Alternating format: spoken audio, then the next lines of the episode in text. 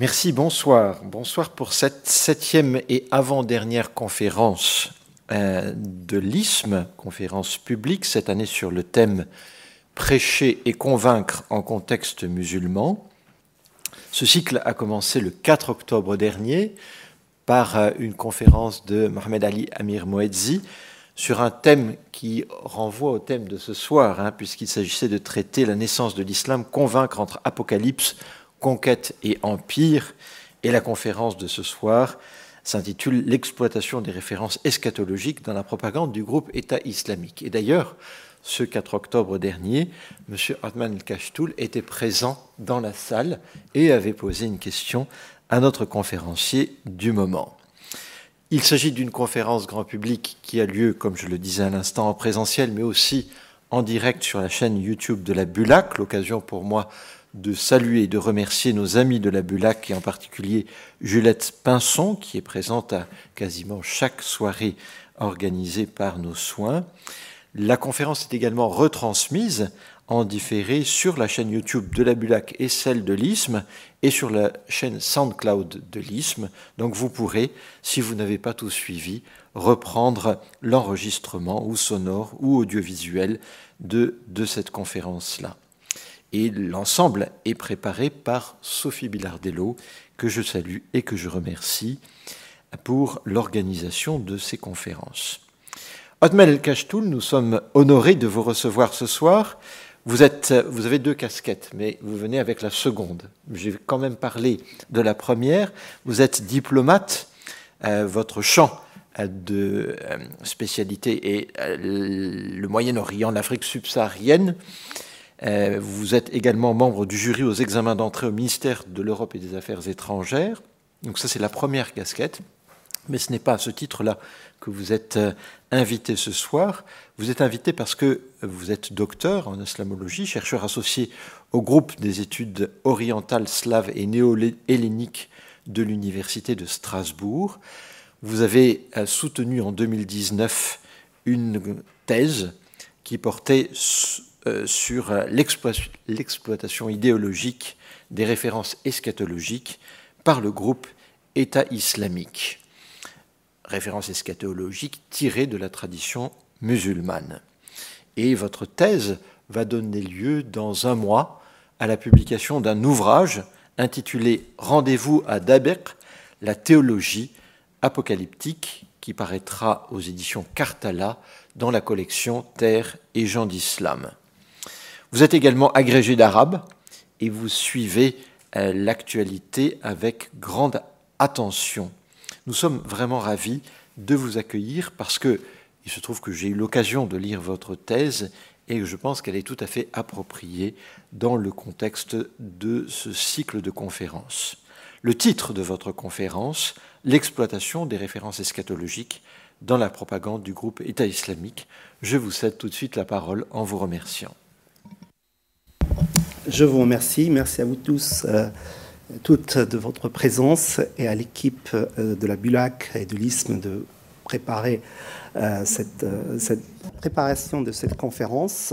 En effet, donc, l'exploitation des références eschatologiques de la propagande du groupe État islamique est un sujet sur lequel j'ai travaillé pendant quelques années. Hein, lorsque, en fait, j'ai approché ce groupe avec les actions qu'il a menées en France et ailleurs, à l'époque, il y avait euh, quand même une certaine méconnaissance de ce groupe, des approches qui étaient finalement assez différentes, assez axées sur les aspects politiques, géopolitiques, économiques, voire environnementaux, pour essayer de comprendre quelle est la différence entre ce qu'on croyait initialement n'être qu'une des manifestations euh, de Al-Qaïda et qui finalement s'est avéré particulièrement différente dans son mode d'action, dans sa, euh, son idéologie également, de ce qui constitue en fait euh, la, littérature du, euh, de son groupe mère, donc d'Al-Qaïda.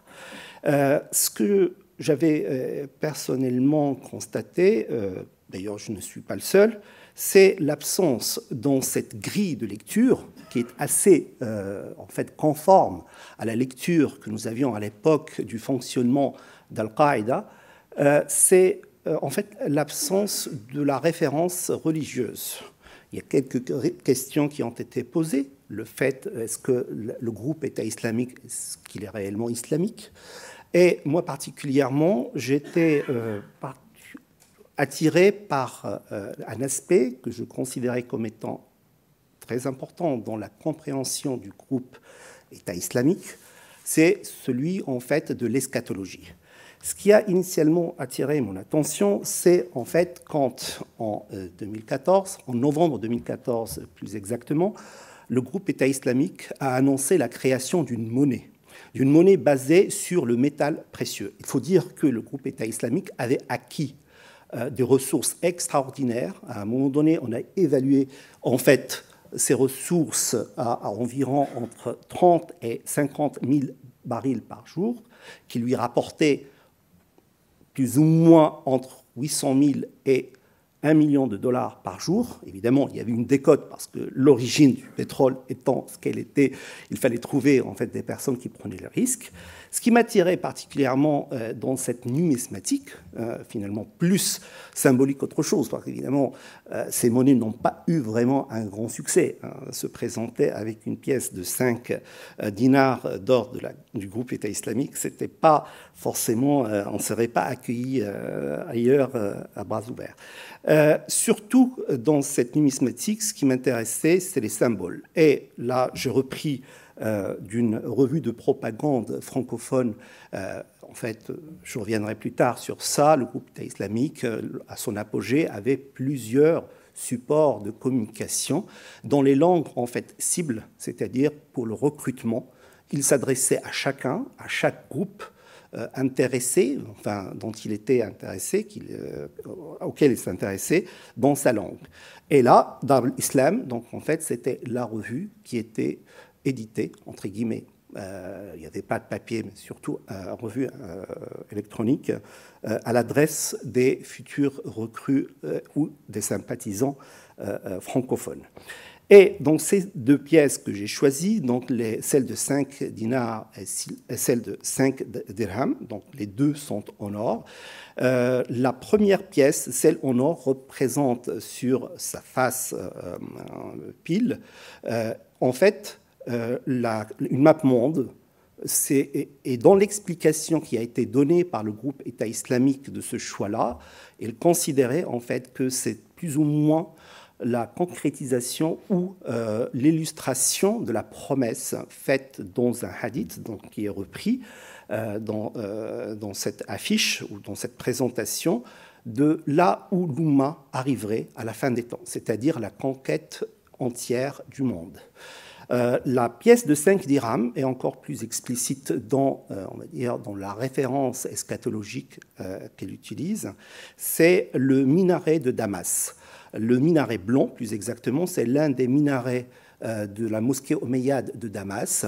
Et il y a une tradition, dite la tradition de Thauban, qui indique, donc le Mohammed aurait indiqué que Jésus, quand il sera de retour sur terre, arriverait sur ce minaret donc en fait descendrait sur ce minaret, évidemment dans le cadre de ce que j'expliquerai tout à l'heure, les batailles eschatologiques euh, annonçant la fin des temps.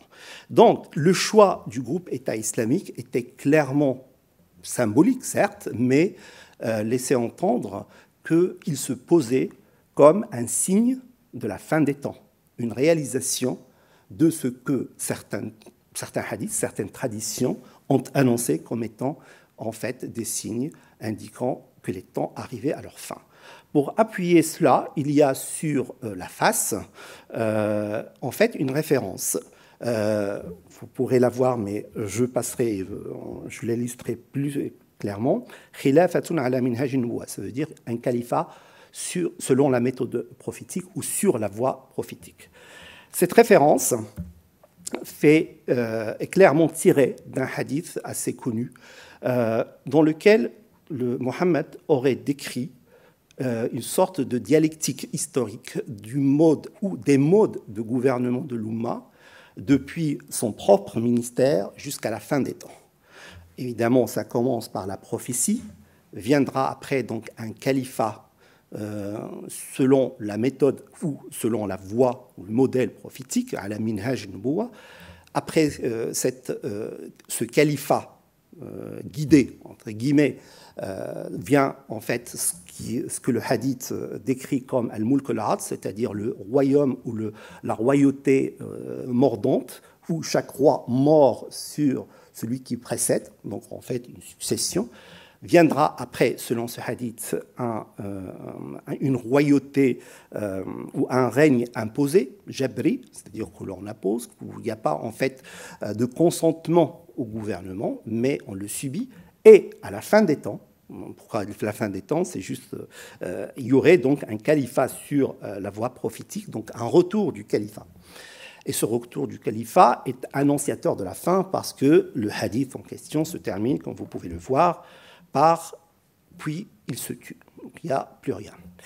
Et évidemment, le groupe État islamique, en mettant, comme vous pouvez le voir en fait, euh, sur les pièces de monnaie euh, qu'il a émises euh, cette référence, voulait dire à, ceux, à ses sympathisants, à ceux qui comprennent ou qui perçoivent justement ce symbolisme inscrit sur les pièces de monnaie, que en fait le rétablissement du califat, ce qui a été donc, euh, dès 2014 le projet d'Abu Bakr al-Baghdadi, fait partie de cette dialectique, donc forcément, euh, on ne peut pas y échapper, vu que c'était prophétisé, que c'est attendu, que c'est prévu, donc autant en fait l'accepter parce que c'est justement comme cela que ça a été prophétisé.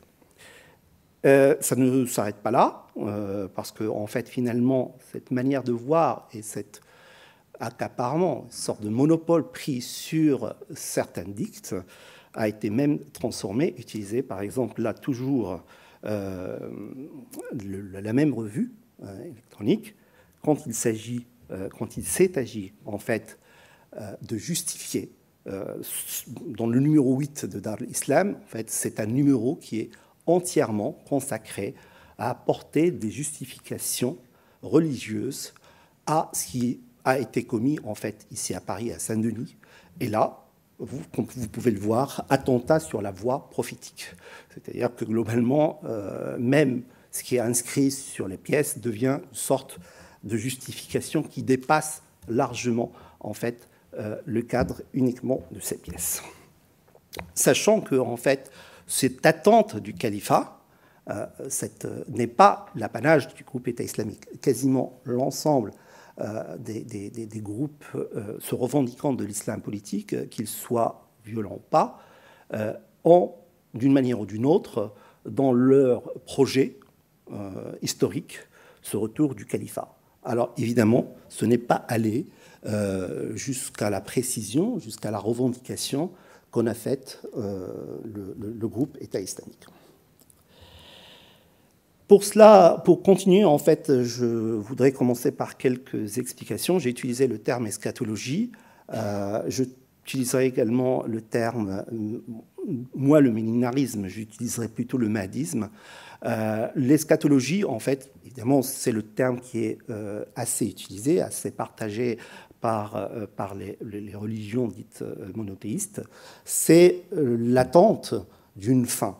Alors, cette attente, euh, en règle générale, elle est plutôt passive, c'est-à-dire on s'attend à ce que cette fin arrive, mais on ne fait rien particulièrement euh, pour l'accélérer.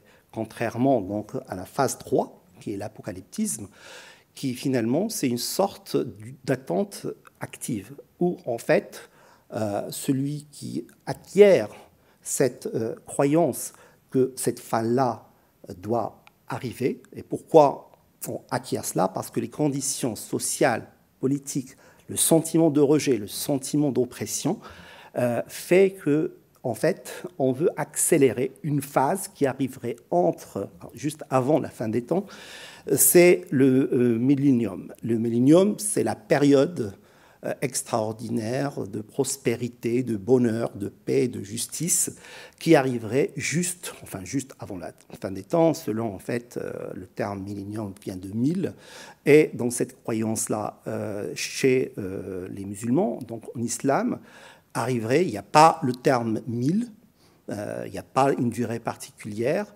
c'est justement juste la période qui arriverait après une sorte, euh, euh, on va dire, de paroxysme de l'injustice, de, de, la perversion de la société, des sociétés, de l'ensemble du monde, qui justifierait en fait que Dieu envoie un personnage rédempteur. Alors c'est pour la majorité des musulmans, c'est une sorte de binôme, le Mahdi, euh, on reviendra dessus euh, dans quelques slides, et euh, Jésus. Donc en fait, ce double, ce, double personnage, finalement, viendrait rétablir la justice sur Terre. Et de ce fait-là, pour ceux qui se sentent ou qui estiment que la situation est suffisamment devenue injuste pour justifier que cela, que ce rédempteur arrive, la tentation est grande de passer euh, le pas et l'attente n'est plus passive, mais on accélère en fait l'avènement euh, de, ce, rédempteur, de ce sauveur, en faisant soi-même en fait euh, justice et en espérant que cela en fait réaliserait la prophétie. L'apocalyptique musulmane, c'est un terme que j'utilise pour décrire les traditions euh, quelle que soit en fait l'origine, il y a plusieurs origines, euh, de, qui décrit, euh, c'est une littérature plutôt hadithique, issue du hadith, des traditions, qui décrit la manière dont en fait cette fin arriverait.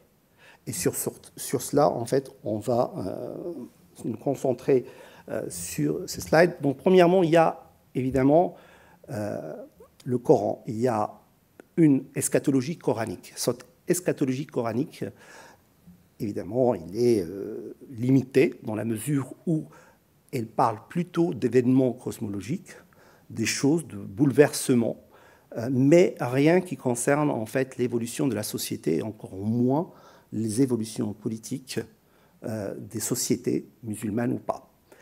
cette eschatologie est déterminée par plusieurs termes. Le terme le plus utilisé, c'est en fait Asa, l'heure, donc en fait, c'est l'heure, euh, la perspective temporelle de la fin des temps, de la fin de l'humanité telle que nous la connaissons. Il y a Al-Amr, il y a le fitna. Fitna existe dans le Coran, mais son utilisation eschatologique est assez tardive. Donc même si ce terme-là existe dans le Coran, euh, on en parlera tout à l'heure, euh, il est acquis, le terme fitna a acquis sa valeur eschatologique un peu plus tardivement que euh, sa, recension dans le Coran. Évidemment, il y a c'est donc le jour du jugement, hein, ou le jour de la reddition des comptes. Euh, parce que, en fait, le point également qui peut justifier euh, ce passage-là de l'eschatologie ou de l'attente passive à une attente active, c'est la question de est-ce que la reddition des comptes personnels est indépendante de la reddition des comptes collectifs. C'est-à-dire, est-ce que Dieu, ou Yaoum al-Qiyamah, le jour du jugement dernier, euh, est-ce que l'ensemble de l'humanité sera jugé en même temps? Le consensus quasiment est que oui. C'est-à-dire que globalement, pour savoir, pour connaître son propre sort, la propre issue de son existence, il faut attendre celle de l'ensemble de l'humanité. Donc peut-être ça justifie également pour ceux qui veulent accélérer euh, cette tradition, euh, de, justement d'accélérer l'avènement de cette fin euh, telle qu'il est attendu. Donc l'eschatologie coranique, finalement, est assez peu utilisée dans la mesure où ces événements cosmiques, par exemple, là j'ai illustré par euh, la, rupture euh, de la Lune, donc la Lune qui, se divise en deux, euh, c'est un signe qui, était, qui est toujours d'ailleurs cité dans le Coran, et selon certains hadiths, il serait déjà déroulé en fait du vivant même de Mohammed. D'où en fait l'illustration qui est utilisée ici qui indique bien que c'est euh, le prophète qui indique à ses, euh, compagnons ou qui euh, fait signe à la lune qui est divisée en deux. Mais les autres signes ne sont pas forcément en fait aujourd'hui perçus. Les, les tremblements, les, le dokhan, donc en fait la, fumée, etc. etc. en réalité, au-delà de ces signes, qui sont appelés les signes majeurs de l'heure, donc en fait ces événements cosmiques, il y a ce qu'on appelle les signes, la lamate sora, c'est-à-dire les signes mineurs. Les signes mineurs, ils sont nombreux. Ils sont, euh, on a comptabilisé, certains muhaddiths en ont comptabilisé 78. Euh, euh, ça passe par plusieurs cycles. Alors, évidemment, il y a ce qui relève de la dégradation des mœurs, une sorte de un cycle, une apocalypse morale et une apocalypse éthique. Il y a une autre apocalypse qui est plus économique, par exemple l'inflation, euh, quand l'argent ne nous vaudra plus rien et que euh, les gens, même s'ils perdent de l'argent, ne se baisseraient même plus pour le, ramasser. Euh, pour, pour, il y a certains signes qui sont interprétés ainsi. il y a également, des, j'en parlais tout à l'heure, des signes climatologiques. le jour où l'île des Arabes, c'est-à-dire la presqu'île arabique, devienne en fait verte, euh, il y ait de la pluie, de la neige, et chaque fois qu'il neige, il neige désormais en Arabie Saoudite, euh, évidemment, on rappelle justement cette prédiction comme quoi ne viendrait, l'heure n'adviendrait que lorsque l'île des Arabes deviendrait jardin et ferme. Euh, tout cela, en fait, contribue à une sorte d'attente de plus en plus vraiment passionnée et chaque fois que les crises politiques donnent euh, l'idée ou donnent l'impression à ceux qui les subissent euh, de subir des injustices, d'être face à une injustice euh, assez importante pour eux, justement, on interprète systématiquement les personnages, les événements sous l'aune de, de, cette, de cette tradition.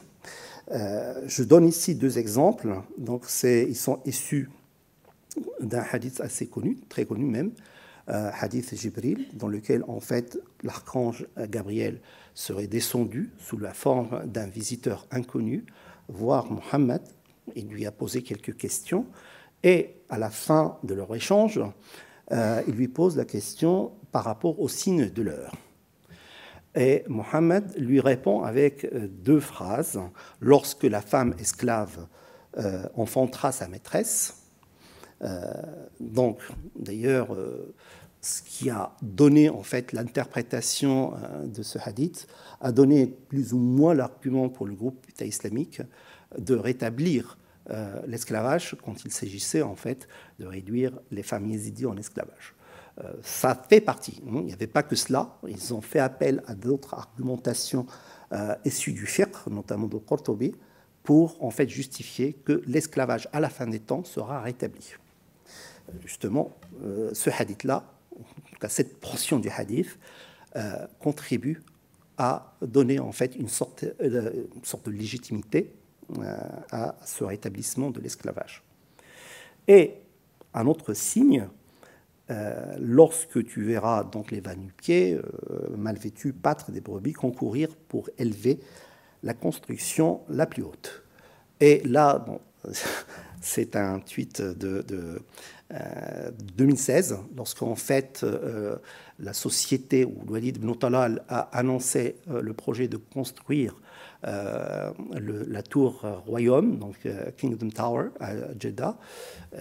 bon, voilà, un commentateur, justement avec la succession des tours les plus grandes, ben voilà, il dit c'est-à-dire ça fait partie des signes de l'heure parce qu'il y a une sorte de concurrence entre les Émiriens et les Saoudiens par rapport à qui construit euh, la tour la plus grande.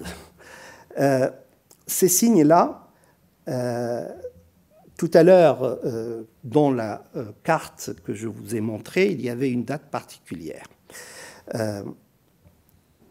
il y a un signe qui n'est pas du Coran, mais qui est très important, c'est celui du Mahdi. Le Mahdi, est un personnage dont on parlera là tout de suite et qui est extrêmement important dans la mesure que ce soit pour l'islam chiite, d'ailleurs plus pour l'islam chiite que pour l'islam sunnite, euh, qui viendrait et qui préparerait, on va dire, le terrain politique à l'arrivée de Jésus, au retour de Jésus, qui lui, Jésus, dans cette perspective, est plus une sorte de... il va finaliser l'œuvre qui serait en fait entamée par Al-Mahdi. la date de 1979, évidemment, c'est une année extrêmement importante euh, dans la mesure où on a connu, le monde arabe musulman également a connu plusieurs évolutions euh, de, premier ordre. Évidemment, euh, la révolution islamique en Iran, l'avènement de Saddam Hussein, donc la guerre également, l'invasion soviétique.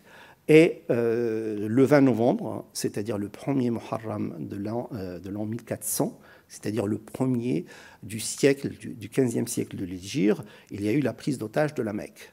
Euh, là, je, euh, je cite deux euh, hadiths qui donnent une sorte de légitimité, encore une fois, à cette attente ou à ce projet-là que le Mahdi pourrait advenir ce jour-là.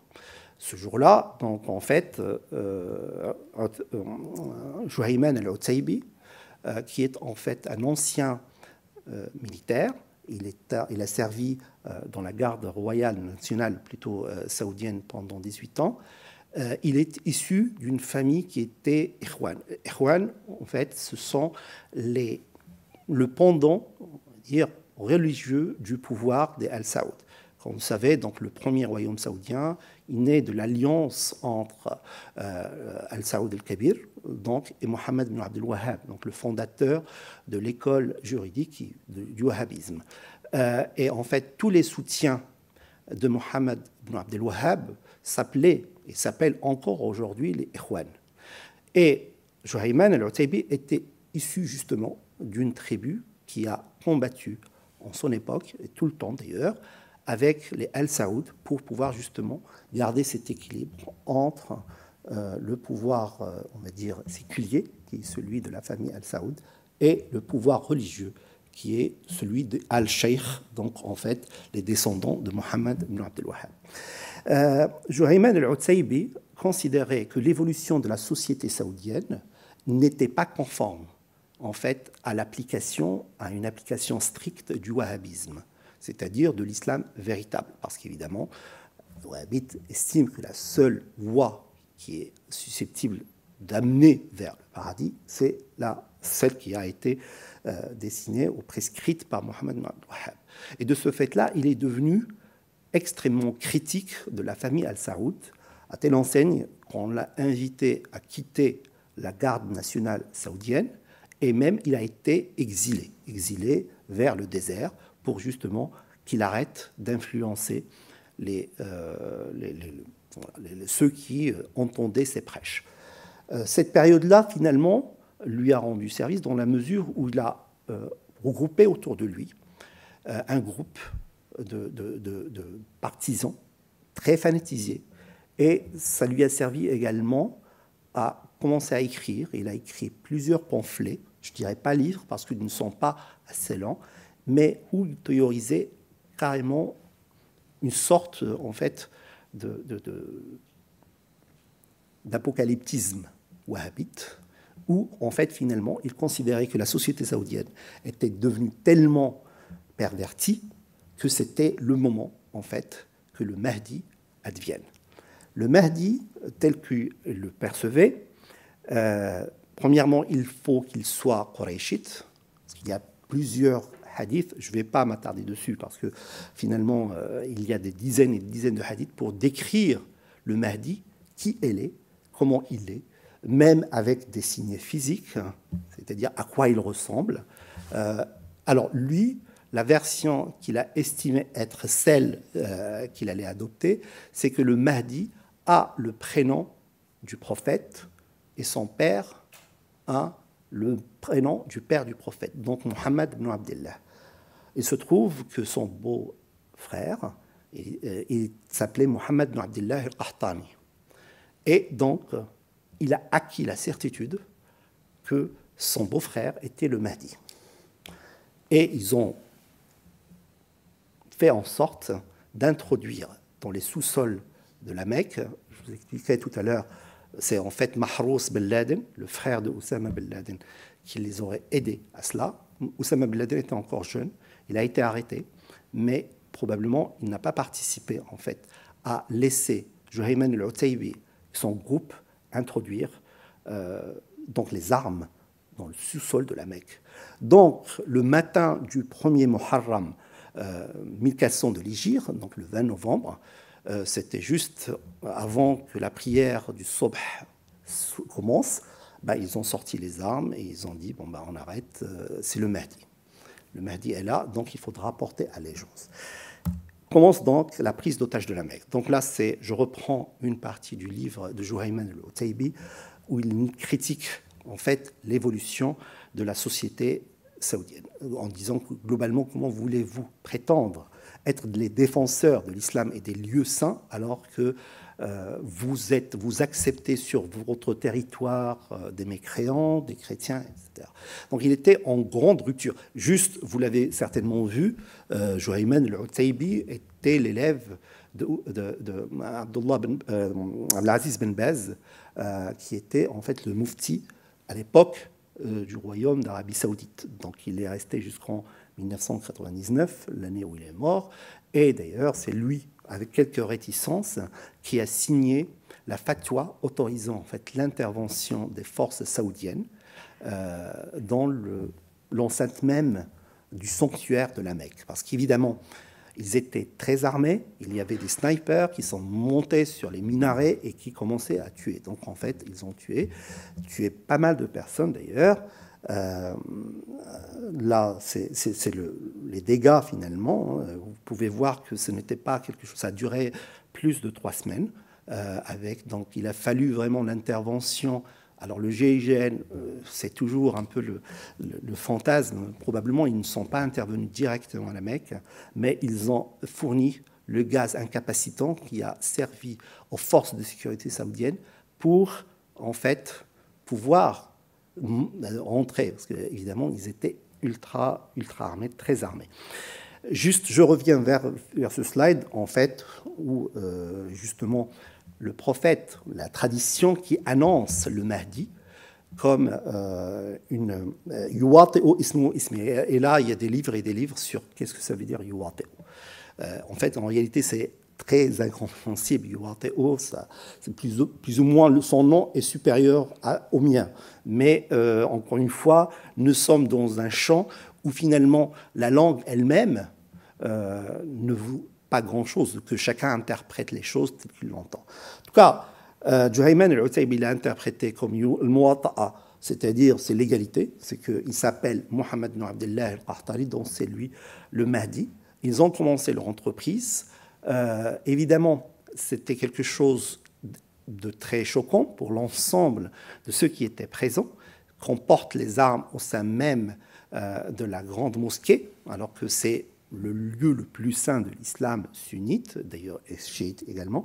Mais malgré cela, euh, il a fallu commencer en fait le combat et les combats ont été meurtriers, d'où en fait le slide que je vous montre. Évidemment, pour pouvoir venir à bout, il a fallu en fait l'intervention de forces étrangères. Et ça, ça n'a fait qu'empirer en fait les choses. Euh, et on verra tout à l'heure l'influence qu'a eu Juhayman al-Utaybi. Mohamed Abdullah al-Qahtani a été rapidement d'ailleurs tué. Euh, il avait refusé de porter un gilet pare-balles, contrairement aux autres, parce qu'il considérait qu'il croyait vraiment qu'il était le Mahdi. Et que vu que le Mahdi ne peut pas être tué, et, et quand il a été tué, ça ça introduit quelques doutes au sein des, combattants. Et ce qui a d'ailleurs euh, fait que certains ont quitté, en fait, ont rendu les armes. Euh, les autres, euh, ceux qui étaient complètement fanatisés, sont restés. Et d'ailleurs, ils ont été neutralisés par l'utilisation de ce gaz incapacitant que le GIGN avait fourni. Et donc, quand euh, la fatwa de Ben Baz a été euh, mise en, application, après main de combat, ils ont été regroupés dans le sous-sol. Et euh, voilà, la fin de la prise d'otage avec le bilan que vous pouvez voir. cette prise d'otage a vraiment influencé à la fois, a eu un grand impact sur la société saoudienne, la mesure déjà, il y a eu une reprise en main du religieux et en grande partie ce qui se passe actuellement, les réformes introduites par le prince héritier Mohammed bin Salman, visent justement à démonter toute la phase de montée en puissance du religieux qui a suivi en fait la prise d'otage de la Mecque. Donc finalement, même s'il a politiquement, on va dire, ou sécuritairement perdu la bataille, finalement, socialement, il l'a réussi. Et d'ailleurs, pas uniquement en Arabie saoudite, parce qu'en fait, cette propagation d'une certaine religiosité un peu exacerbée euh, participe à, euh, à, la réussite de l'entreprise de Juhayman al-Utayb, entre guillemets, réussite de, de, de al-Utayb. Euh, l'influence de Juhayman al-Utaybi, donc je viens de le dire, dépasse largement en fait le cadre de l'Arabie saoudite, parce que évidemment, j'ai parlé un peu de Mahrous Ben Laden, donc qui probablement c'est lui qui a fourni les plans euh, de la grande mosquée, vu que évidemment le groupe euh, Ben Laden euh, faisait les travaux, donc il avait l'accès à l'ensemble des cartes, et il est très probable que Mahrous ait fourni ces, ces, plans à Juhayman al-Utaybi. En fait, Oussama Ben Laden n'est pas particulièrement influencé, n'a pas été particulièrement influencé par l'apocalyptisme de Juhayman al-Utaybi. Déjà, parce que bon, il est issu d'une famille, l'une des familles les plus riches d'Arabie Saoudite, donc du monde, et de ce fait-là, pour lui, voilà, c'est lui-même, le Mahdi de lui-même. Il a la capacité, en fait, euh, matérielle de concrétiser ce qu'il a envie. Il n'a pas besoin de ce personnage euh, sauveur, en fait, pour pouvoir réaliser. Lui, il est plutôt d'une approche plus pragmatique. Ce qui n'est pas le cas de l'autre branche de ce schéma. Donc, Abu Muhammad al-Maqdisi, donc c'est un jordano-palestinien qui, à un moment donné, était donc à Sarajevo pour faire des études. Ça ne lui a pas plu et de ce fait-là, il a demandé encore une fois à Abdelaziz euh, Ben à étudier à Médine. Et il a été, l'a autorisé à rentrer pendant une année à l'université islamique de Médine. Et c'est là, en fait, où il a découvert à la fois les écrits de Juhayman el-Utaybi et les écrits d'autres wahhabites, d'autres euh, euh, clercs wahhabites très, on va dire très wahhabite, globalement assez takfiri en fait. Et Abu Muhammad al-Maqdisi est revenu d'Arabie saoudite, euh, donc en Jordanie, euh, avec une idéologie de takfir. Et donc euh, en 1989, il est parti en Afghanistan, mais c'était juste la fin. C'était pas quelqu'un combattant, il n'a jamais prétendu être un combattant. Et surtout, c'est là-bas, en Afghanistan, qu'il a rencontré un de ses concitoyens, euh, qui s'appelle Ahmed El-Khalili. Ahmed El-Khalili, en fait, c'est euh, celui qu'on connaît euh, par le nom d'Abu Mus'ab al-Zarqawi. Donc, ils se sont rencontrés en Afghanistan. Évidemment, Abu Mus'ab al-Zarqawi ou Ahmed El-Khalili n'avait pas encore acquis ce, patronyme. C'était un voyou de, d'Aman. Et à un moment donné, en fait, il a eu une sorte de born again et il a, euh, il a basculé de l'autre côté. Il est parti en Afghanistan, mais il n'avait aucune culture, ni religieuse, ni quoi que ce soit. Il était quasiment, en fait, analphabète. Et Abu Muhammad al-Maqdisi, qui lui avait acquis, il avait déjà écrit son premier livre, pardon, il l'a écrit en fait à son arrivée en Afghanistan. Euh, c'était pour euh, apostasier l'ensemble du royaume d'Arabie saoudite. Euh, ce qui lui a posé quelques problèmes même avec, euh, avec les, les, les, Afghans, les Afghans arabes, parce que c'était eux qui finançaient, c'était les Saoudiens qui finançaient les Afghans arabes, euh, ce qui deviendra après le Qaïda. donc, Abu Muhammad al-Maqdisi l'a pris sous son aile, l'a, l'a instruit, à la fois en Afghanistan et également quand ils se sont retrouvés à la fin de, la guerre, quand Ben Laden est parti au, Soudan.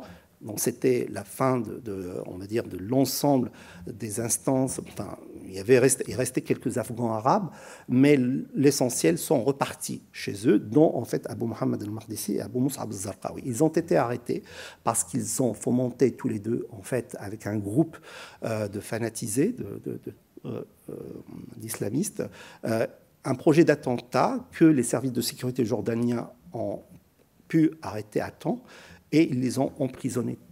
Quasiment tout le groupe a été emprisonné au même endroit, dans la même prison. Et c'est là, en fait, où la formation d'Amou Moussa al-Zarqawi a abouti, a abouti en fait, à en faire ce qu'il était devenu. Donc Abou Moussa al-Zarqawi, clairement, euh, il est le fondateur du groupe État islamique tel que nous le connaissons. Alors forcément, il ne l'a pas euh, formé. Il continue en fait à jouer sur la confusion avec Al-Qaïda. Donc c'était Al-Qaïda fi bilad al-Rafidain.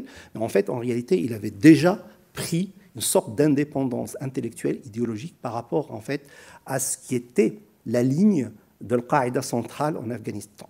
Sur deux points, et je, resterai uniquement sur deux points pour passer à autre chose, enfin surtout au cœur du sujet, euh, c'est que en fait Al-Qaïda, euh, premièrement, elle n'est pas eschatologique, c'est-à-dire que globalement le but c'est pas ni d'accélérer ni de considérer que c'est la fin des temps. Donc pour eux, c'est plutôt une approche plus ou moins politique, d'un groupe politique radicalisé, certes, mais en fait, ils ne mettent pas en avant les croyances eschatologiques. Ça, c'est le premier point. Le deuxième point, c'est le traitement, en fait, de l'ennemi proche et l'ennemi lointain. Al-Qaïda a toujours considéré qu'il fallait commencer par l'ennemi lointain avant en fait de s'occuper entre guillemets de l'ennemi proche. L'ennemi proche, c'est par exemple quand on est sunnite euh, ultra, l'ennemi proche, c'est plutôt le chiite. Euh, et de ce fait-là, pour pouvoir ne pas diviser la société et de garder une sorte de base commune, euh, Al-Qaïda ne s'est jamais, euh, ne s'est jamais prise en fait aux chiites. Alors que Abu Mus'ab al-Zarqawi, poussé par d'autres mentors qu'il a rencontrés en Afghanistan hein, lors de son deuxième passage, lui considérait qu'il fallait commencer par l'ennemi proche avant, en fait, d'arriver à l'ennemi lointain. C'est-à-dire, c'est lui qui a euh, théorisé la nécessité pour un groupe comme ce qui deviendra après le groupe État islamique d'avoir une base territoriale, alors que pour Ben Laden, il était hors de question en fait d'avoir une base territoriale. Il fallait garder une structure souple pour pouvoir en fait ne pas subir ce que finalement euh, le groupe État islamique a subi, c'est-à-dire une guerre internationale en ayant un territoire, on devient une cible.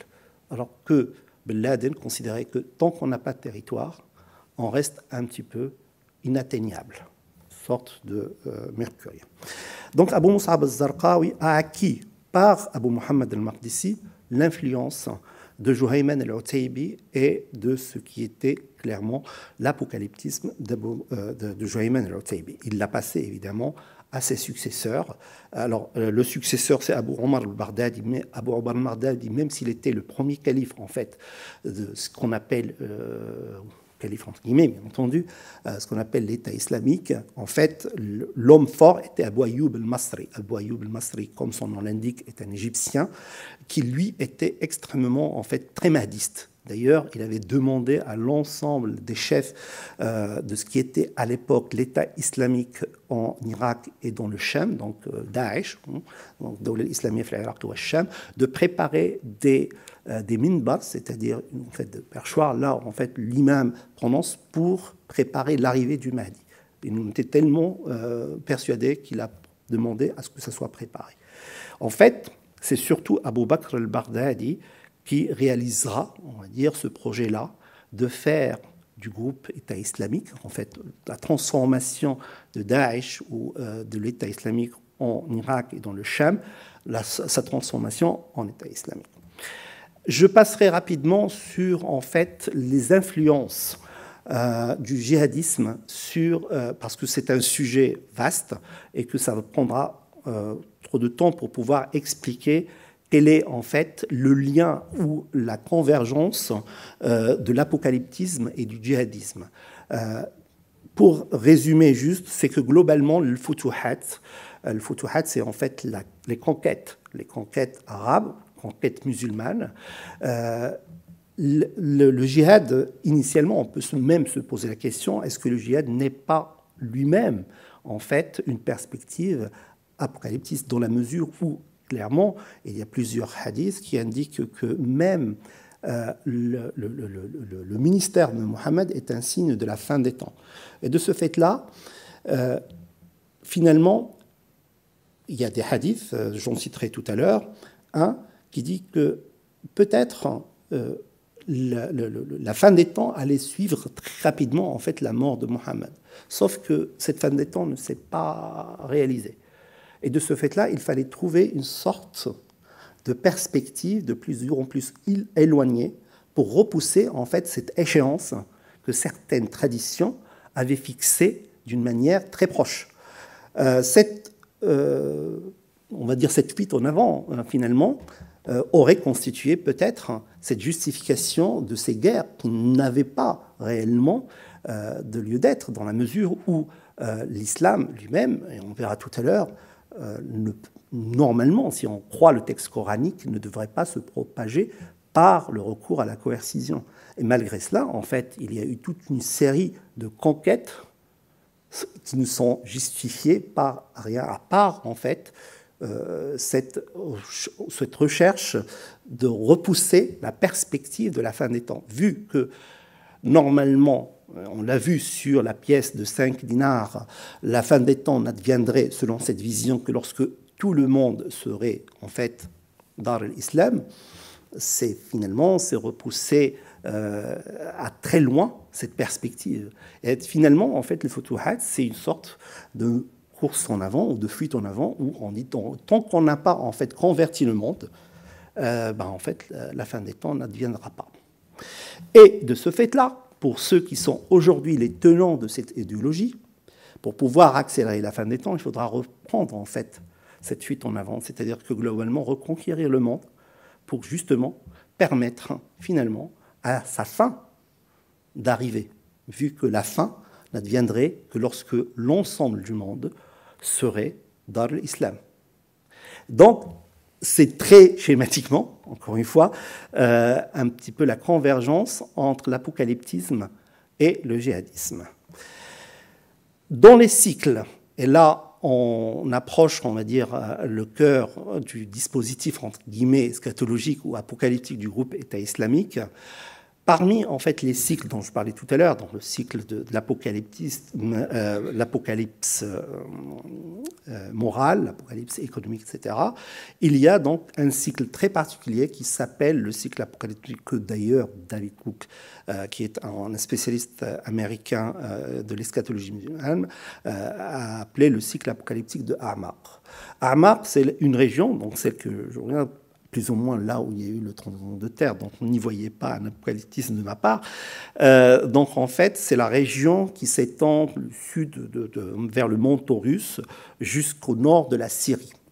Euh, d'ailleurs, ce terme-là, Armar, il est issu d'une tradition euh, qui vient de, donc, comme je l'écris ici, de Noaim Muhammad al-Marwazi, qui est en fait euh, le, euh, le donc en fait l'un des enseignants de l'imam al-Bukhari, qui est l'un des muhaddiths, donc de, collecteurs de hadith euh, les plus éminents, donc, qui a donc le Sahih al-Bukhari.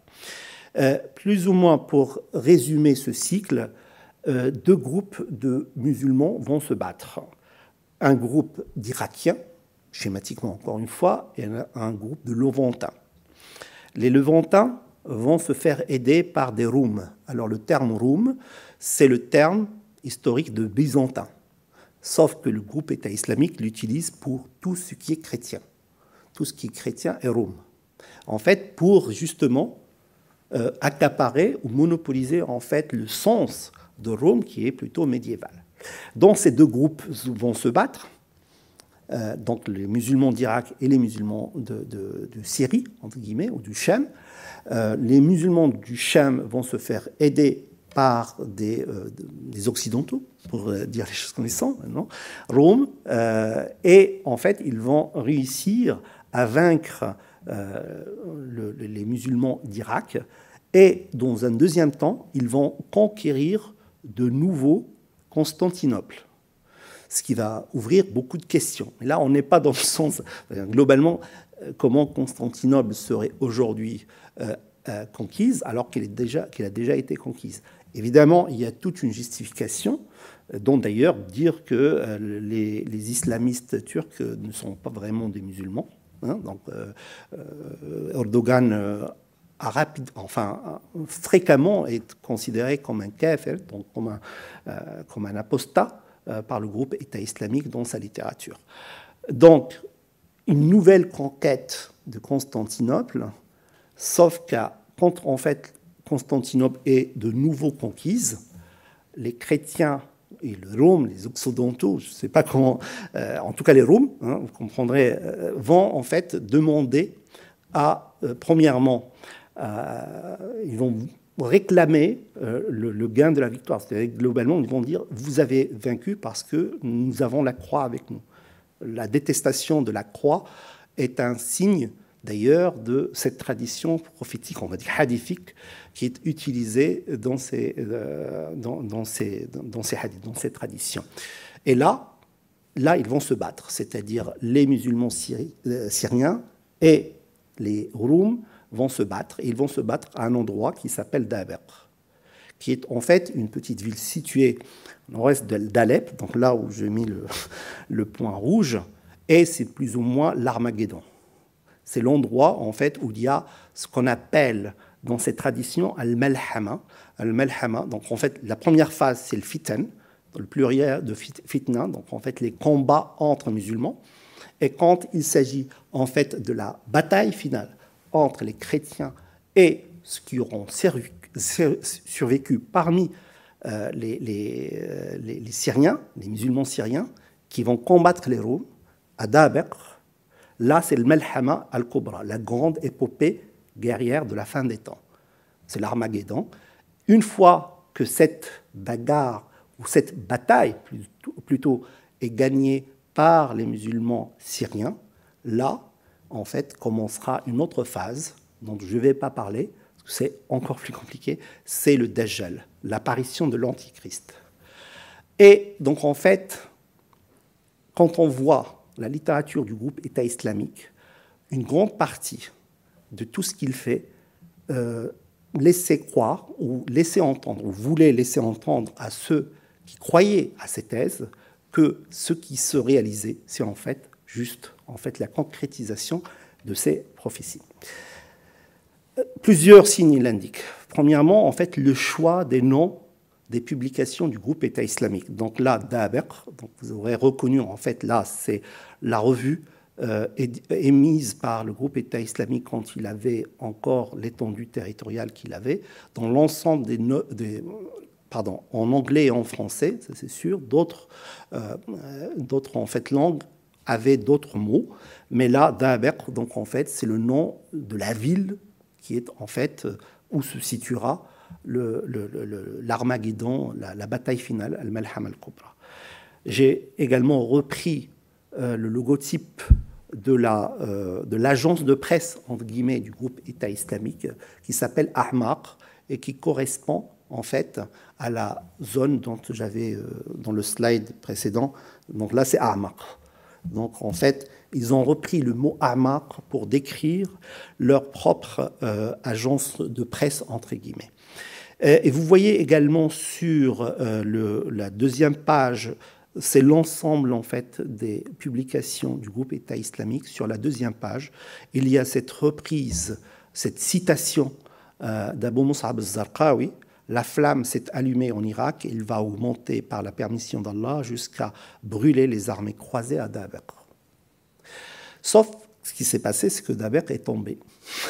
Et que euh, finalement, euh, la perspective de Daber, de garder en fait Daber comme étant, on va dire, le centre de dispositif eschatologique ou apocalyptique du groupe État islamique n'était plus crédible. Et de ce fait-là, ils ont passé à autre chose. Euh, je vais passer à Romia. En fait, à Rome. À Rome. C'est le terme en fait antique de Rome. Euh, parce qu'en fait, il y a également euh, une autre tradition que je reprends ici, que finalement, il y aurait deux batailles. La première, c'est celle de la reprise ou de la reconquête de Constantinople, Constantinia, et la deuxième bataille sera en fait la conquête de Rome. Dans les deux cas, en fait, l'ennemi est, en fait, c'est le christianisme.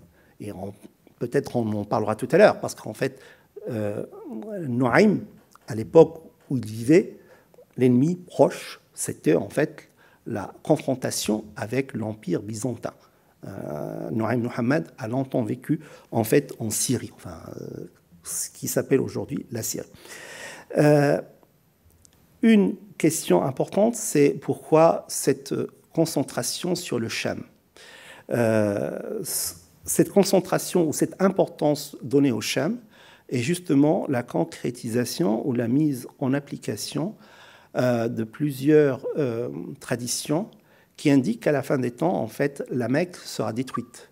Même, en fait, la Kaaba, c'est-à-dire le, le, saint du saint de l'islam, la construction à l'intérieur de, la mosquée de, la Mecque, sera détruite par un abyssin euh, aux jambes maigres.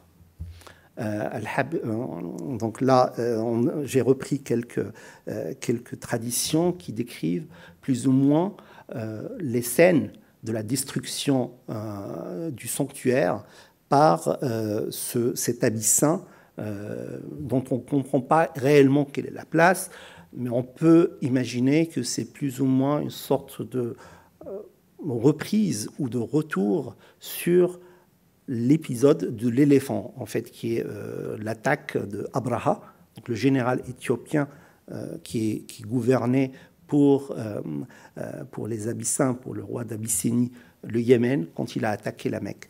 Donc, en fait, la désacralisation de la Mecque, même de Médine, Médine, en fait, l'Abyssine n'arrivera pas à y rentrer, mais elle sera attaquée. Et de ce fait-là, on a l'impression que dans cette tradition, le centre névralgique de l'islam se déplacera vers le nord, vers Damas, certes, là où serait en fait le stade, c'est-à-dire la caserne des musulmans à la fin des temps, mais surtout en fait à Jérusalem. Donc en fait, une reprise du rôle de Jérusalem comme capitale à la fois du Mahdi et surtout du Messie, de Isa, quand il sera en fait de retour. Donc, même le choix du groupe État islamique, non pas de s'intéresser au sud, mais de rester dans le nord, entre l'Irak et la Syrie, est juste en fait une mise en œuvre de ces prophéties. Donc là, je ne reviens pas sur Romia et le déplacement, en fait, de la bataille après la chute euh, de, de la chute, plutôt la reprise par euh, le, en fait, c'était les, les, les, Kurdes euh, syriens qui ont repris euh, Et de ce fait-là, pour pouvoir en fait sortir de cette difficulté, ils ont renommé leur magazine Romia pour dire que finalement, ben, ce n'est que partie remise et que le champ de bataille se déplace ailleurs. Un des autres signes que le groupe État islamique a utilisé, premièrement, je ne l'ai pas marqué, mais globalement, c'est le recours aux combattants étrangers. C'est un sujet qui est ultra, très important en fait pour le groupe État islamique, et même dans les traditions qui parlent de ces batailles finales, le recours aux combattants islamiques. D'ailleurs, tout à l'heure, je disais euh, qu'il y a eu, euh, on va dire, un différent grave entre les Roums et euh, les musulmans syriens lors de la conquête de Constantinople. J'ai parlé en fait du, rôle de la croix, mais il y a également le fait que les Roms, selon cette tradition, demandent aux musulmans syriens de leur donner leurs frères, c'est-à-dire ceux qui se sont les, convertis, qui ont combattu avec les musulmans syriens, ils leur demandent en fait de les rendre. Globalement, une sorte de reprise on va dire, ou pour qu'il voilà. Et c'est là c'est ce qui déclenche en fait la bataille finale. Le fait que les musulmans syriens, syriens refusent de livrer les musulmans convertis euh, au Rome. Là, c'est la bataille qui commence. Et j'ai pris l'exemple de cela, euh, en fait, de ceux, tous ceux qui ont commis euh, les attentats à Paris. Euh, non seulement uniquement pour euh, cela, pour, euh, pour illustrer le fait de, ces convertis ou de, de ces combattants étrangers, pour utiliser la terminologie qui était utilisée, mais également pour attirer l'attention sur quelque chose dont on passe assez, qui passe plutôt inaperçu. Pourquoi toujours avoir recours à cette formation? Donc là, je prends l'exemple de Mustafai donc l'un de ceux qui ont commis les attentats de 2015, euh, qui se faisait appeler Abu Rayyan el-Feransi. Et quand vous voyez en fait la tradition en bas, donc comme des puissants chameaux aux cheveux longs, d'où en fait les cheveux qu'ils laissent en fait euh, courir. Euh, leurs noms de famille sont leurs villages et leurs prénoms sont des kunyas.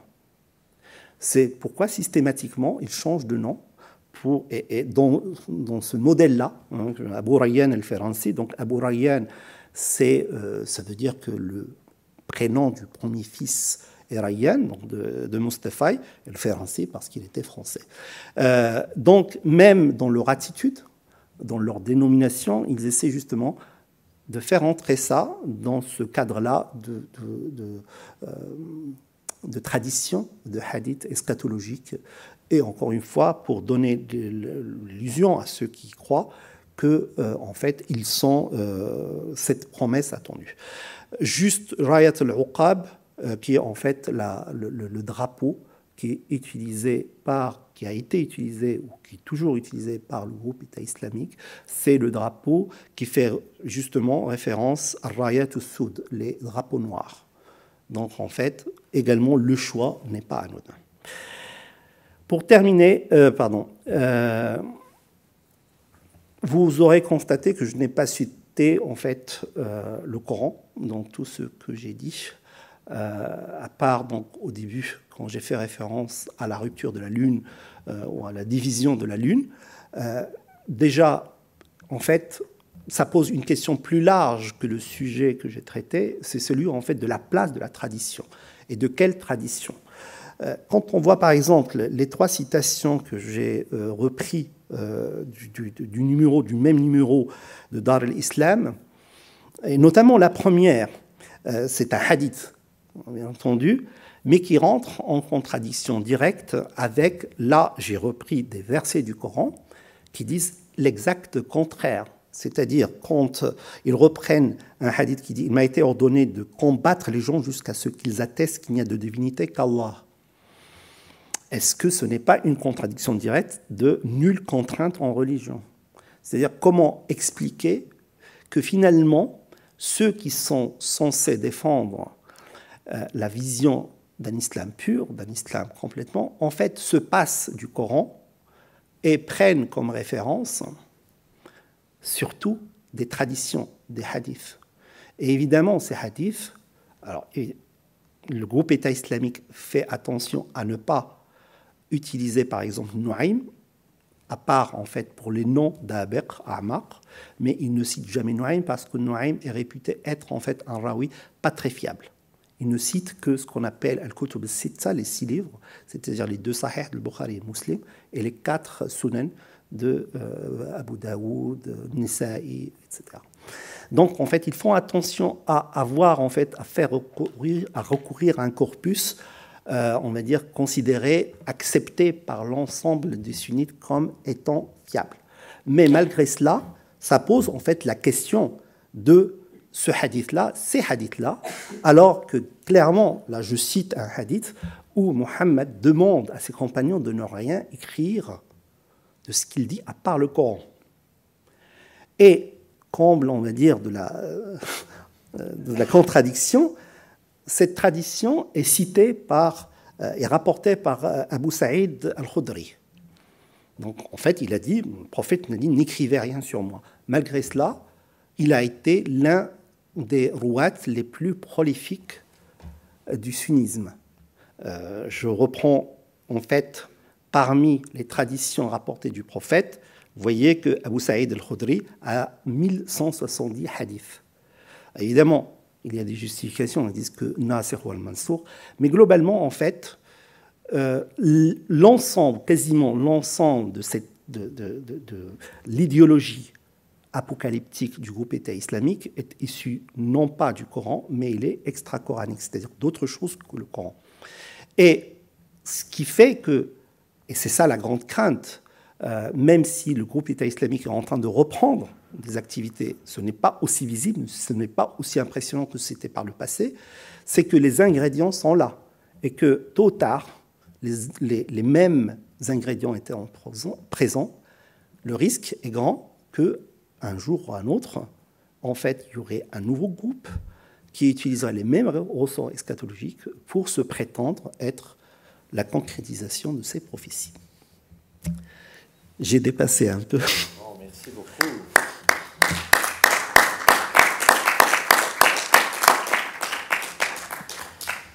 Mille merci, Otman El-Kashtoul, pour cet exposé limpide sur euh, une une narration, puisque c'est la narration portée par ce groupe État islamique qui pourrait être apparemment très complexe, mais que vous avez présenté de manière extrêmement claire. Le temps est aux questions et à l'échange avec le conférencier, donc vous êtes relativement nombreux ce soir, on est content, et donc euh, vous pouvez poser vos questions. Donc un micro va arriver, et je vois Madame en haut euh, à droite, là, si vous voulez poser la première question.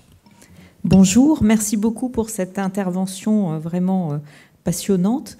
Je me posais la question, puisque donc les ennemis euh, proches, entre guillemets, les, chiites, qui sont aussi pour qui euh, l'eschatologie joue un rôle euh, assez central, est-ce qu'ils, comment se passe le partage des termes? C'est-à-dire que est-ce qu'ils utilisent les mêmes termes chacun de façon positive? Est-ce qu'on retrouve par exemple Dabir ou pas Est-ce que voilà parce que ce sont des questions qui, enfin la terminologie est le refus, enfin, moi ayant beaucoup travaillé plutôt sur, sur le côté euh, chiite, euh, le refus de partager des termes communs est fort. Et donc là, comment ça se passe? Avant de vous laisser répondre, vous avez utilisé dans votre conférence l'expression euh, Al-Qaïda fi bilad rafidain Peut-être il faudrait la traduire. Oui. comme ça, les choses seraient un peu plus claires.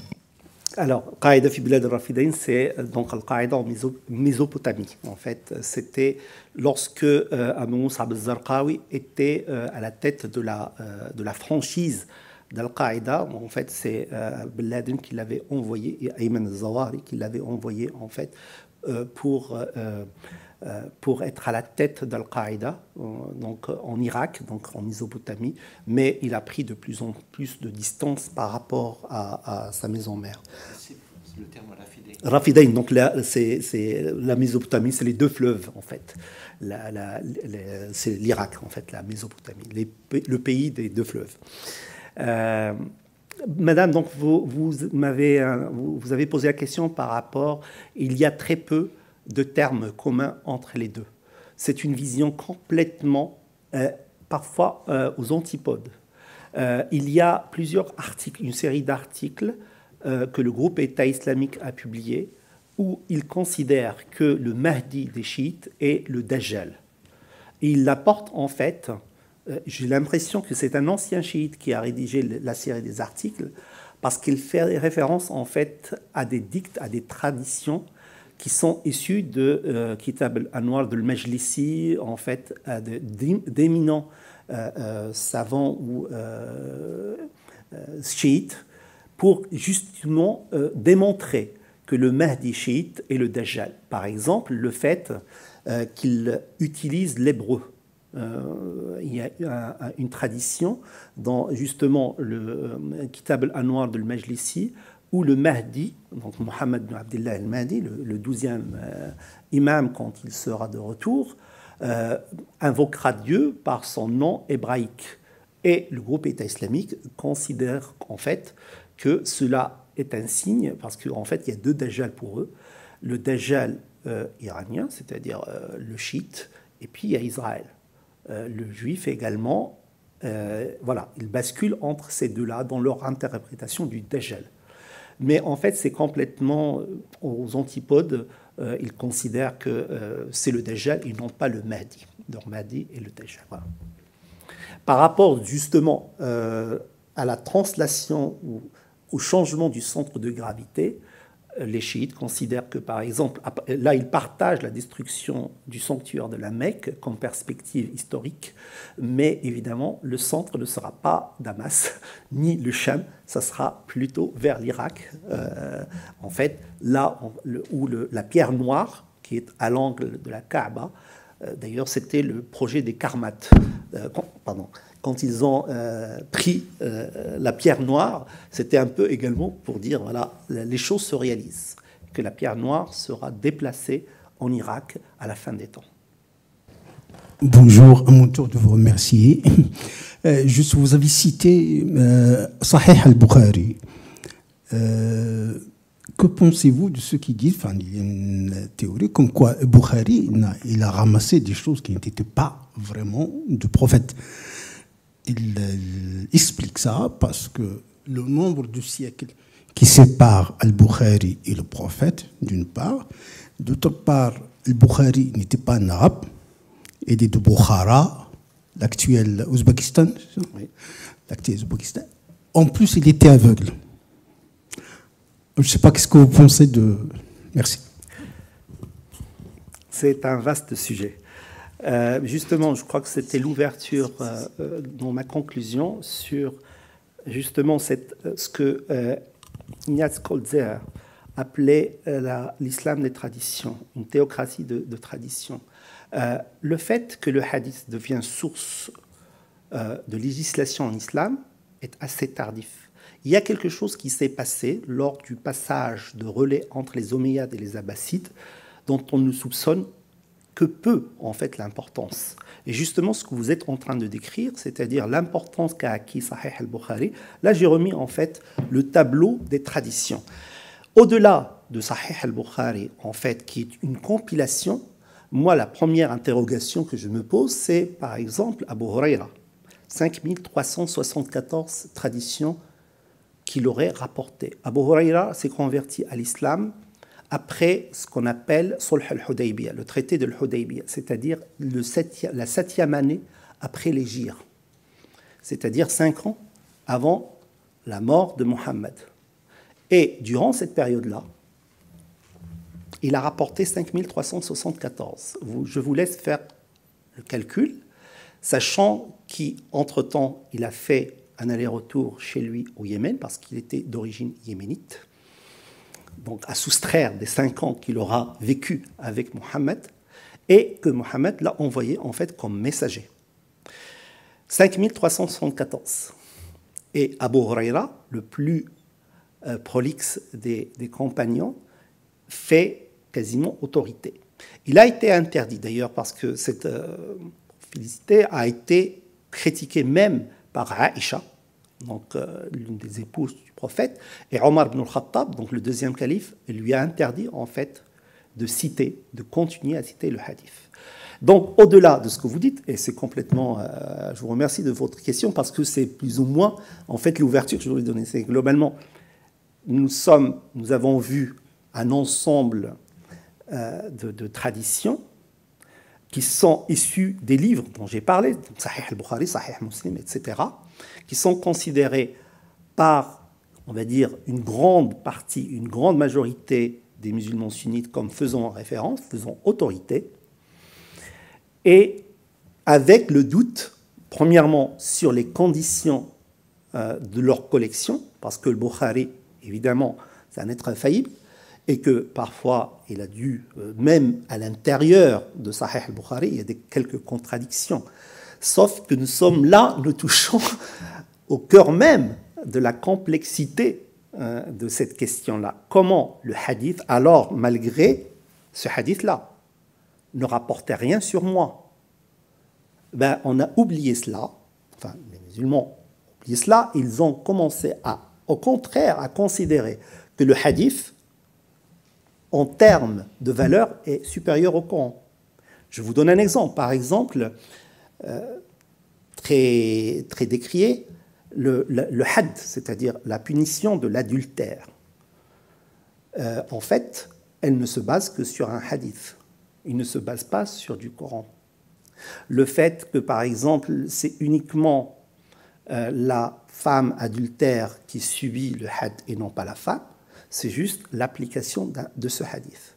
Donc, nous arrivons enfin, c'était assez d'ailleurs assez, assez, assez tôt. Hein, Bukhari, euh, les, quatre, euh, les quatre écoles juridiques de l'islam sunnite se sont constituées quasiment en cette période-là.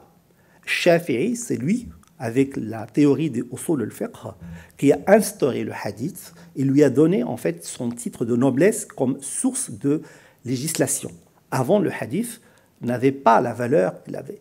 Euh, la première école juridique de l'islam, le premier madhab, celui d'Abu Hunayf al-Nu'man, accordait une très grande importance à, euh, c'est-à-dire à, l'action de la raison. Et cette marge de manœuvre laissée à l'interprétation est allée diminuant. Euh, chez Malik, après chez Mohammed al-Shafi et encore plus chez Ahmed ibn Hanbal. Le Hanbalisme qui est en fait à l'origine à la fois euh, des théories ou des doctrines de Taymiyyah ou de Qayyim al-Jawziyya et de ce fait-là du wahhabisme.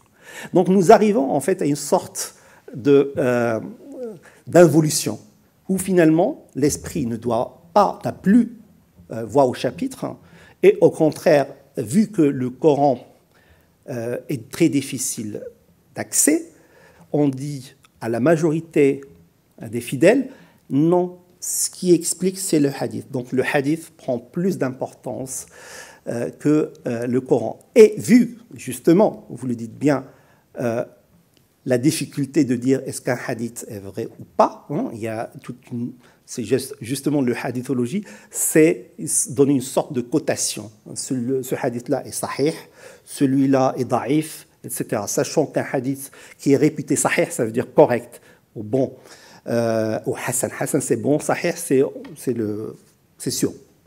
Euh, certains hadiths qui sont considérés comme euh, Sahih ou bons pour certains, ils sont daïfs chez les autres. Résultat, on a une sorte de, de supermarché. Quand j'ai besoin d'un hadith, je vais voir celui qui me le donne. Je pense qu'à l'origine, c'était ça. C'est-à-dire quand quelqu'un avait besoin, un gouvernant avait besoin d'une belle fatwa, etc., ça passait. Je m'avance, mais il est très probable, d'ailleurs il y a quelques traces euh, de ce, genre de, euh, création, on va dire, de production, euh, de tradition, dans un but, on va dire, très utilitaire, sauf que bah, c'est arrivé jusqu'à nous avec la force d'un Sahih al-Bukhari. Bonsoir. merci beaucoup pour votre intervention qui est tout à fait passionnante. Euh, je voudrais peut-être euh, euh, élargir un tout petit peu la, votre, votre vision, votre euh, approche, pour vous demander si, enfin, si, si vous, si un petit peu à, propos, disons, de, de, considérations sociologiques sur la transmission de justement, enfin, le dernier point que vous avez évoqué est intéressant, c'est-à-dire que effectivement les hadiths se, se, se, se transmettent beaucoup plus facilement que le Coran qui est obscur. Et euh, du coup, euh, je voyais peut-être une petite ambiguïté dans votre titre que je recite, hein, l'exploitation de références eschatologiques dans la propagande de Daesh. Euh, est-ce que dans ce cas-là, si, avec toute cette vision que vous nous avez offerte, est-ce qu'on peut se suffire justement de parler d'exploitation dans la propagande? Ou bien est-ce qu'on ne doit pas à ce moment-là commencer à, prendre les choses en tant que, que croyance, tout simplement et ou représentation. Enfin, euh, et là, juste pour euh, une petite évocation, moi je sais que dans les années 90, euh, disons dans le monde arabe, je suivais beaucoup ce qui se publiait et se vendait dans les rues, dans les étalages de rue, au Caire, à Damas, ailleurs, au Yémen aussi. Et on, trouvait tout, à fait cette, littérature hein, dont vous avez parlé sous forme justement très popularisée. Donc euh, j'en arrive à, me poser donc cette question à propos de votre euh, terminologie d'exploitation de, la propagande, par la propagande. Mais est-ce que aussi on ne doit pas aller plus loin dans l'analyse sociologique de, croyances, de pratiques, de représentations qui sont finalement quand même très très courantes dans cette région du monde et même qu'il l'était en tout cas dans les années 90, bien avant euh, la naissance de Daesh et même de Khalid. Je vous remercie de votre question. Euh, parce que bon, euh, ce que je viens de présenter dans la thèse euh, que M. Avant a, bien lue ne représente que le troisième, on va dire le quatrième quart. Ce que vous décrivez, c'est à la fois ma conclusion et le reste. C'est-à-dire, j'ai commencé par voir d'où vient ça. Et les livres auxquels vous faites référence, donc en fait cette eschatologie populaire, que je considère comme étant fiable. C'est-à-dire globalement, ça, ça constitue en fait ce que les gens croient, à quoi ils s'attendent. Donc en fait, je n'ai aucun regard dédaigneux sur ce genre de croyances. Je les lis et j'essaie, je les ai lus et j'ai essayé d'en tirer en fait. Et tout à l'heure, j'ai parlé en fait de l'antisémitisme qui a été incorporé. Et l'a été assez récemment. En fait, exactement. C'est exactement, en fait, au fur et à mesure les, protocoles des stages ont fait leur apparition. Euh, l'image du Dajjal juif, euh, que le Dajjal, donc l'Antichrist, sera un juif, c'est Israël, etc., etc. En effet, mais ça fait, on va dire, les, trois quarts de ma thèse, donc ça sera compliqué de les intégrer. C'est pourquoi je me suis limité à, on va dire, la partie la plus visible, finalement la plus spectaculaire. Mais en réalité, euh, le groupe État islamique, il épouse en fait son temps. Il est en fait au bout d'un cheminement intellectuel.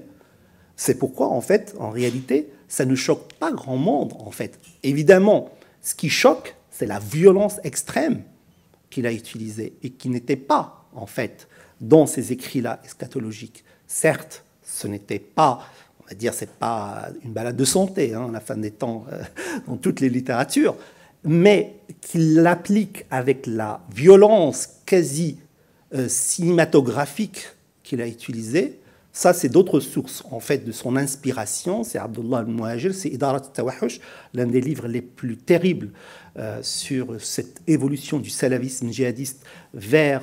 C'est une dégénérescence. Mais encore une fois, je, comprends parfaitement votre. et je la partage. Mais en effet, c'est un sujet plus global qui ne se limite pas euh, au groupe État islamique, qui est en fait à l'image de l'évolution des sociétés qu'il est censé, en fait, dont il est censé être issu. Euh, moi, j'avais une question à propos des pièces que vous avez, euh, que vous avez montrées. Je voulais savoir dans, dans quelle était la quantité de pièces frappées, ou est-ce que c'était simplement entre guillemets, quelques pièces qui, qui ont servi d'outil de propagande en fait à, ce futur État Il n'y a pas eu vraiment euh, d'études. ça n'a pas été utilisé parce qu'évidemment, comme je disais, euh, c'est compliqué à utiliser ce genre de pièces. Mhm. Euh, dans, dans, le cadre, c'était un cours plutôt de communication. Ils les ont un peu utilisés, mais d'une manière extrêmement limitée. Et surtout, en fait, que rapidement, donc là, je parlais de 2014, euh, l'émission, soi-disant, de ces pièces. Aujourd'hui, euh, il y a des, des, copies qui sont vendues mais, euh, voilà, sur Internet, mais mhm. voilà, surtout pour, pour des collectionneurs un peu avides. Mais en réalité, ça n'a pas vraiment été utilisé dans les échanges.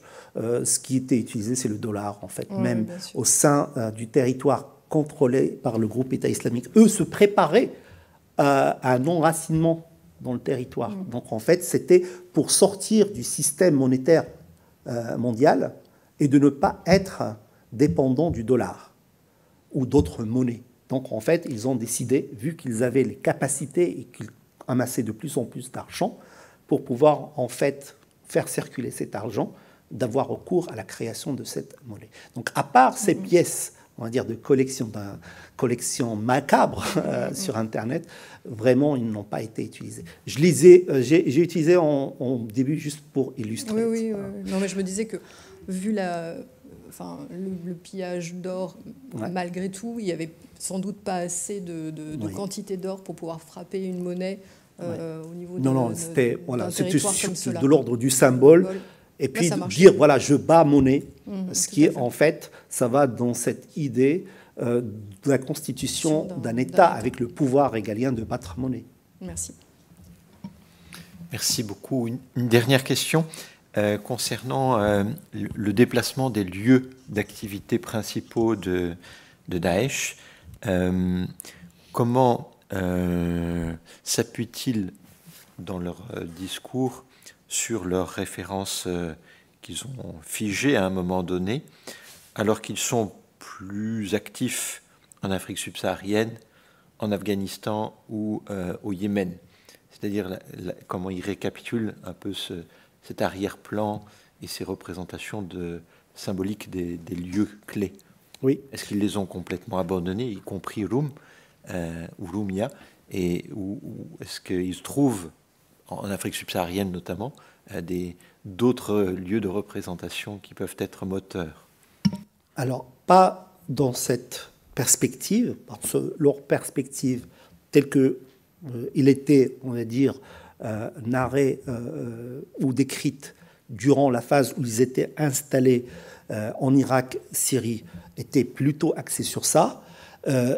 premièrement, en fait, il y a deux questions. La première, c'est euh, deux réponses, pardon, deux tentatives de réponse. La première, c'est que même la défaite est prophétisée. C'est-à-dire qu'il y a des traditions qu'ils ont utilisées quand ils ont senti le vent tourner. Ils vont commencer à mettre en avant dans leur discours, en fait, des traditions qui annoncent une défaite temporaire avant une résurgence, encore une fois, à la fin des temps. Ils ont également mis en avant en fait une hudna, c'est-à-dire en fait un pacte temporaire qu'ils n'auraient pas peut-être qu'ils essayaient de, passer le message subliminal euh, à la coalition de ne pas y aller euh, trop fort, euh, mais ça n'a pas marché. Donc la n'a pas, donc en fait, le, le cessez-le-feu n'a pas eu lieu. sur l'Afrique, à part en fait la tradition qui représente, je ne sais pas si vous l'avez vu, la, carte du monde selon le groupe État islamique va euh, justement jusqu'à Lubangishari, donc au sud. Euh, c'est la frontière entre Dar al-Islam et Dar al-Hudna, c'est-à-dire euh, la maison du traité.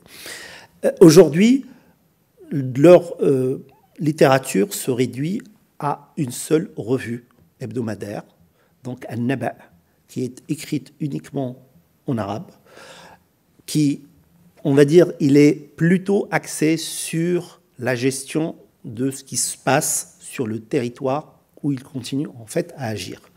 Donc on est loin, on va dire le temps eschatologique ou apocalyptique a été plus ou moins mis de côté. Évidemment parce que le contexte n'est pas euh, vraiment très florissant pour pouvoir dire que finalement c'est la représentation.